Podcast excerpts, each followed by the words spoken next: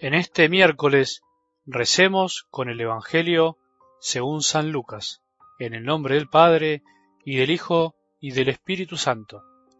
Jesús, fijando la mirada en sus discípulos, dijo, Felices ustedes los pobres, porque el reino de Dios les pertenece. Felices ustedes los que ahora tienen hambre, porque serán saciados. Felices ustedes los que ahora lloran, porque reirán.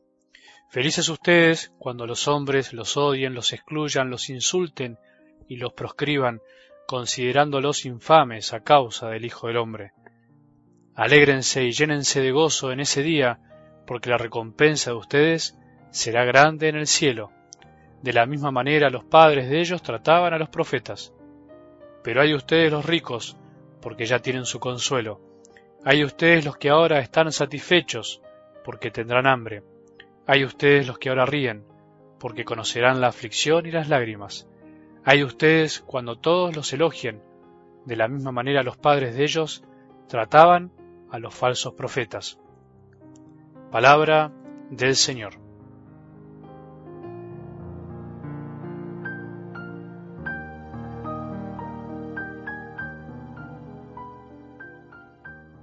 Corregir por amor y dejarse corregir nos sitúa en el lugar correcto, en el lugar que debemos estar, en el lugar que nuestro Padre del cielo quiere y desea para cada uno de nosotros, en la hermandad, en la gran hermandad de los hijos de Dios, que por ser hermanos y ser hijos de un mismo Padre, nos debemos considerar como iguales, como capaces de hacer muchas cosas buenas, pero también capaces de equivocarnos, y por eso podemos rectificar siempre el camino si un hermano se acerca con humildad a corregirme.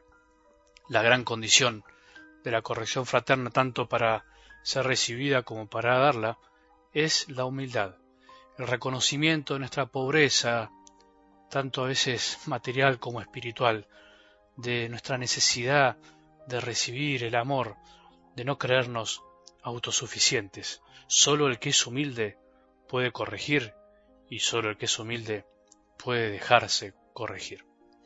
Las palabras de algo del Evangelio de hoy en la montaña, en el famoso sermón de la montaña, se vuelven, por un lado, palabras de alegría, de invitación a una felicidad verdadera, a esa felicidad que viene de lo alto, no la que nos promete este mundo, sino la que Él nos regala.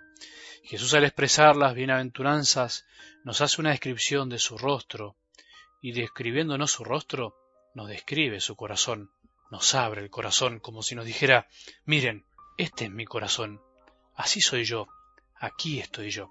Las bienaventuranzas no son nuevos mandamientos, son promesas de Dios Padre, no son para cumplirlas, sino para vivirlas, encarnarlas, porque Dios nos promete una felicidad siguiendo el camino que Él nos señala, siguiéndolo a Él, viviendo como Él.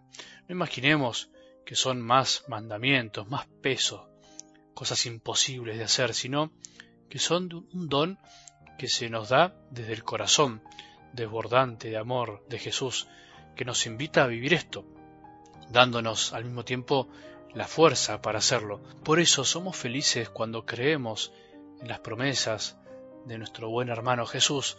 Eso ya nos pone en el camino de una felicidad distinta. Vamos a ser más felices si le creemos más a Él que a las promesas que nos hacen de todos lados, haciéndonos creer que por tener mucho y ser reconocidos, seremos felices.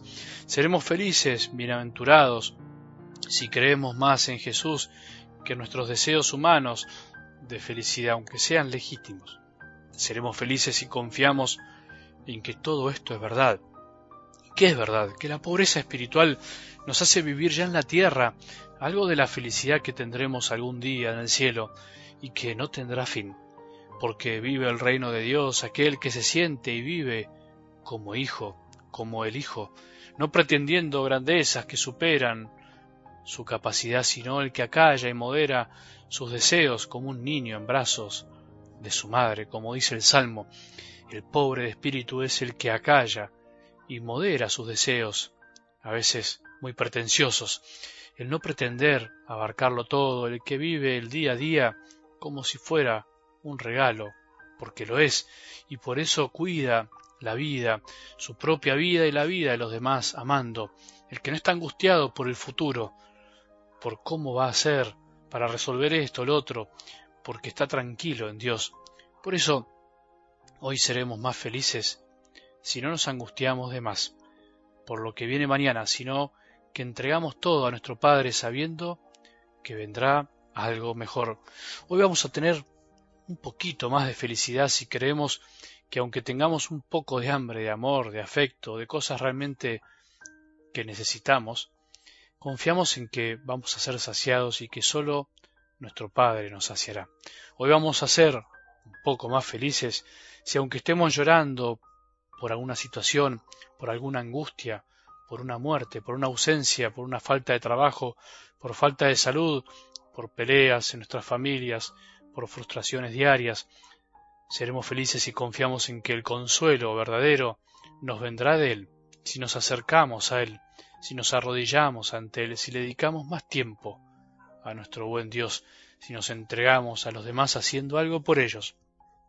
Hoy vamos a ser un poco más felices si aunque nos burlen en nuestra casa, en el trabajo, en la universidad, nos damos cuenta que no hay nada más lindo que sufrir algo por amor de Dios, por ser discípulo de Jesús, uniendo nuestro sufrimiento al de Él, porque esa unión da una felicidad que solo puede explicar aquel que tiene fe, aquel que sabe sufrir a causa del reino de los cielos.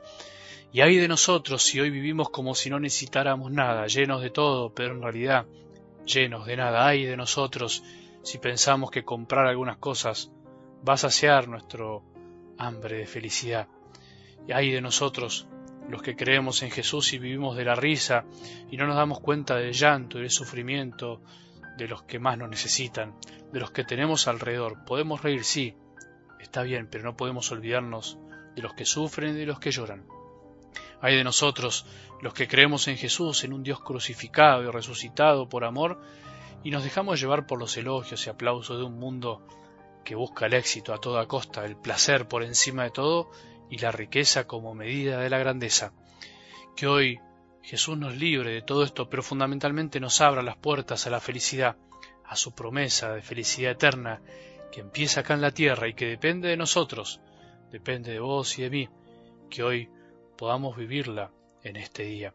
Que las palabras del corazón de Jesús, de estas bienaventuranzas, nos ayuden a vivir un día en paz y que podamos encontrar la felicidad que Él nos promete. Que tengamos un buen día y que la bendición de Dios, que es Padre misericordioso, Hijo y Espíritu Santo, descienda sobre nuestros corazones y permanezca para siempre.